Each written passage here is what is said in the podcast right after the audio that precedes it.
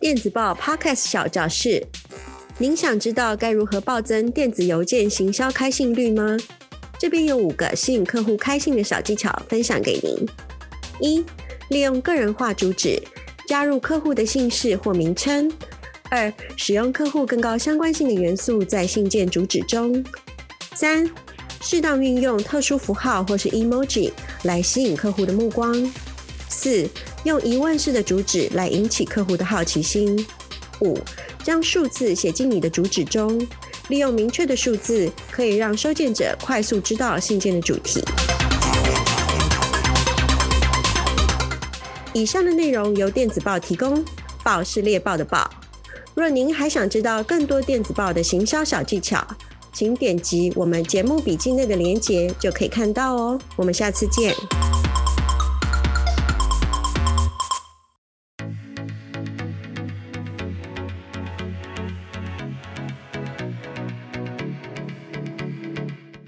大家好，我是 June，我是丽，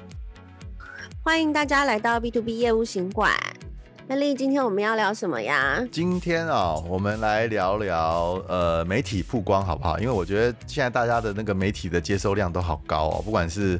呃电传统的那种媒体啊，电子媒体啊，然后或者是那些自媒体的媒体啊，哦，我看每个人不管是在任何情况，都是在盯着手机看，也不知道在看什么。还有社交媒体其实也是，现在好多就是像是 Instant Message 这种即时讯息，他们也会有大量的新闻还有资料给大家看。而且有时候都分不清楚到底什么是广告，什么是新闻，什么是资讯，对不对？完全傻傻分不清楚。对啊，所以 好看就对。没错，所以所以我就觉得，如果我们是经营一个品牌啊，真的要把握就是这些媒体露出的机会。那我们今天来聊聊，就是说怎么样用一些不管是免费的方式，或是非常花。花费非常少的方式，然后让我们呃的品牌有一些多的露出，好不好？对啊，我觉得免费这个部分真的是很吸引我。当初以前我在做产品行销的时候，其实我们每天都花蛮多的心思去想，怎么样能够用最少的钱，或甚至免费的方式来获得一些产品的曝光。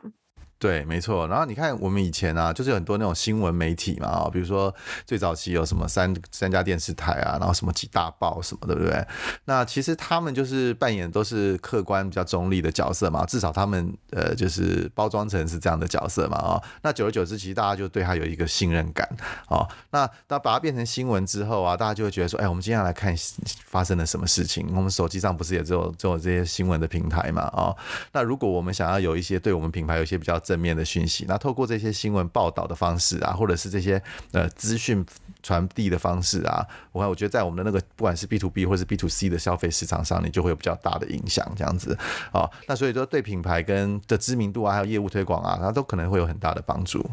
嗯、那丽，你可不可以先跟我们讲一下，就是为什么 B to B 企业需要有媒体露出呢？就是呃，either 是他们的产品或是服务，到底有什么好处？对，我觉得大概有几个啦。第一个当然就增加我们自己网站的一些曝光量嘛。好，那如果你这个东西人家看到你这个上了媒体啊，不管是自媒体或是大众媒体啊，人家就会想要看，哎，这个公司是这个，哎，我们没听过，然后就去上网查查你的你的网站嘛，啊。然后当然就是说，你也可以增加你的网站的社区媒体的普的分享啊，就是说你跟我们网站上面可能都会有一些呃，不管是脸书啊、Line 啊什么的分享嘛，那也会让更多人知道哦。那你会提升你的信赖感，还有就是说增加你那个购买的意愿呐。人家看到你这个产品有被媒体报道过，那相对的这个就是应该是有人已经过滤过，或是已经已经使用过了嘛，哦，那所以他那个信任感就会提高。那我们买东西的时候不就是要看信任感来评断我们要不要做这个消费嘛，哈。还有一些就是呃，比如说呃，如果你被媒体报道过啊，你可以把这个媒体报道的这个资讯啊放在你的官网。上面，或是放在你的社群媒体上面对不对？那也可以变成呃一样的，是增加那个信赖度，那也可以让人家觉得更肯定你这间公司。对，我记得好像蛮多。如果说有新的商品的话，其实有的时候你会，有的时候你还是会问一下，比如说同事啊、朋友说：“哎，你有没有听过某某某什么的？”然后如果就是其实你的东西其实是有经过一些媒体，就是一些呃报道啊，或是一些介绍的话，其实有的时候同事或朋友他们其实会回应你哦，他们说：“对，我也看过那个东西，其实某某报或是某某呃，可能类似像 Line Today，其实有介绍过。”所以我觉得这个增加一些就是。是呃，在呃客户他的一些共鸣啊，各方面是会很有帮助的。没错。那接下来我们就来看看几个方法好了啦，就怎么样，我们就很具体的看看有什么样的方法，然后能让我们的内容在媒体上面曝光。那首先我就要跟大家聊一下，就是说，当然最传统的东西哈，那也不可免的，当然就是一个新闻稿啦。哦，那我们可能呃很多事情的发布其实都是透过新闻稿这样的方式嘛哈。那虽然很多人在诟病是新闻稿的一些问题啊，那但是其实它真的还是到目前为止还是这些记者啦，哈，或者是呃。可能这个有内容的这个产出者，网络上内容产出者啊，所以比较喜欢的一个形式啦，也比较习惯的一个形式啊。那里面就是当然就是有一些既定的架构，搞不好我们，就我知道你对新闻稿还蛮有研究的，我们是不是以后 来开一集专门教人家写新闻稿的的一集好了？好哦，因为其实我一开始接触到的工作就是撰写，就是中文跟英文的新闻稿。那么在新闻稿的内容素材的呃一个撰写啊，还有架构，甚至题材，我觉得这个都是蛮值得去学习的。因为其实里面的内容你怎么样去定调，其实都会影响了，就是这个媒体或是记者他要不要采用你的新闻稿。帮你去发新闻的一个关键。那新闻稿的内容哦，或者是说我们这些媒体曝光的内容，到底可以有哪些内容来琢磨嘞？那我们接下来我们就再花一点时间跟大家聊一下好了啊。在新闻稿的撰写的部分，我觉得其实内容会是蛮关键的哦，因为如果有的时候你的内容太就是完全专注在你本身的商品，跟就是社会大众没有什么连接的话，我觉得这样子可能记者啊，或是媒体他呃会帮你去曝光或是发布的意愿可能就不高了。好，那那就你要不要举几个例子？大概有哪些内容我们可以可以运用呢？在我们新闻稿上面？好，就是其实我们呃在。产品的这一块，我觉得其实很多东西是可以去把它做一个比较广义的发想。那当然的话，最呃简单的一个方式就是会有一个新的商品，因为我们其实也常在网络上会看到新闻啊，就是某某某啊，它可能是跟什么 IC 啊，或是半导体啊，或是制程啊，或是什么相关的一些科技上的一些比较创新的研发。那所以说，新商品绝对会是一个内容的第一考量。那除了新商品的发布之外的话，其实对于一些市场上的一些需求，比如说像是跟原物料相关啦、或是一些最新的，比如说什么东西它有缺料啦、缺货，而你的商品正好又能够跟这样子的一个市场需求产生连接的时候，这个时候你把这个关键情报放在你的新闻稿的内容，我相信你得到媒体或是记者的青睐的机会就更高了。那另外一个部分就是说，现在很多企业其实都会播一些。预算，然后做一些社会慈善啊，还有回馈的活动。因为像这样的活动，其实它是有帮助于社会上的某一些弱势的族群，比如说像是呃小朋友啊，或是老人啊，各方面，或是在呃偏乡地区的一些居民。那像这样的社会慈善活动呢，如果又能够呃借由这样子的内容，然后又能够带到就是公司的品牌的话，我觉得像这些内容其实都会有蛮大的帮助的。那最后一个的话，其实就是所谓的异业结盟，因为我们知道，其实现在就是大家都是说，呃，宁可去合作，也减少竞争。所以其实有时候，当你的产品面向跟另外一个产业链，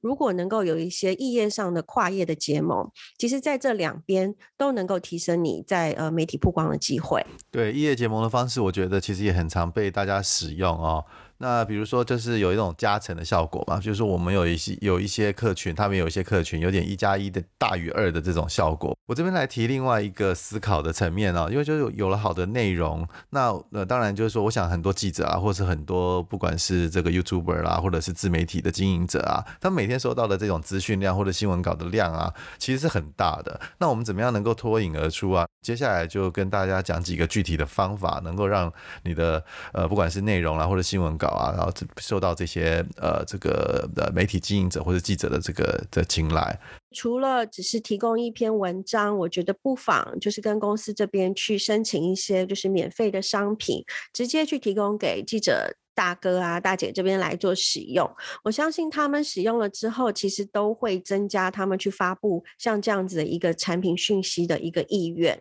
因为其实我觉得，在一个体验的过程中，其实说实在，呃，也可以多了一个客户。所以我觉得提供免费的一些用品啊、商品，会是蛮好的一个，就是一个尝试。我想免费的东西大家都喜欢哈。那但是我们还可以做一个类似像加码的这个动作哈，那就是呃就是联盟行销的这个概念了啊。那尤其现在不管是 YouTuber 啦、Podcaster 啊，这个自媒体的的作者啊，那我们如果透过所谓联盟行销啊，那联盟行销的意思啊，就是英文就是 Affiliate Marketing 嘛啊。那这个东西它的做法其实是呃我们可以可能提供一个购物的网站的一个连接放在他们的内容上面，然后透过这个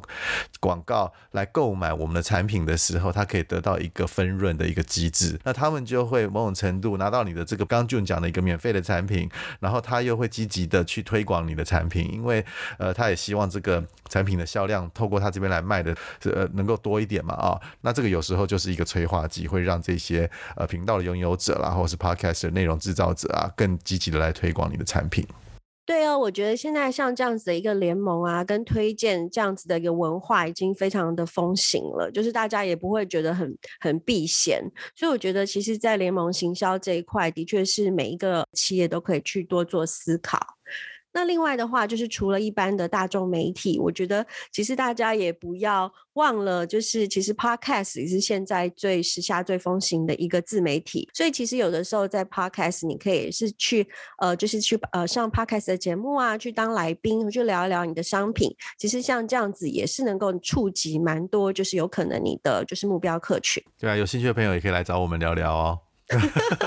好，自己广告一下，欢迎哦。对，那最后一点，我想跟大家聊了，就是说，呃，不管是传统的媒体啊，呃，或者是一些比较大型的公司啊，那他比如说像现在也慢慢开始有一些制作 podcast podcast 的公司嘛，哦，那甚至是比较传统的，不管是报社啦，哦，或者是呃，可能频道啊，哦，有时候我会建议啊，直接就找那个记者了，你就不用再透过一个大型的组织下去。那因为有时候透过大型的组织，可能就呃，常常就没有办法联络到你要是对的人嘛。啊、那这边有一个建议，就是说，比如说你看到哈、也可以从另外一个角度下手啊。你看到他可能这个这个记者曾经报道过，呃，不管是你的竞争对手啊，或者是同类型的商品的记者，那你可以直接去找他，因为某种程度他对这个产品或者对这个产业有比较了解了嘛啊、那你如果去找他的话，他的意愿会比较多一点。但你要去评估一下，就是说你的特色是什么，你有哪些独特性是他之前报道过没有的，然后或者是或者是有一些呃，你再配合我们刚刚前面。讲的那几个方法，然后交叉的使用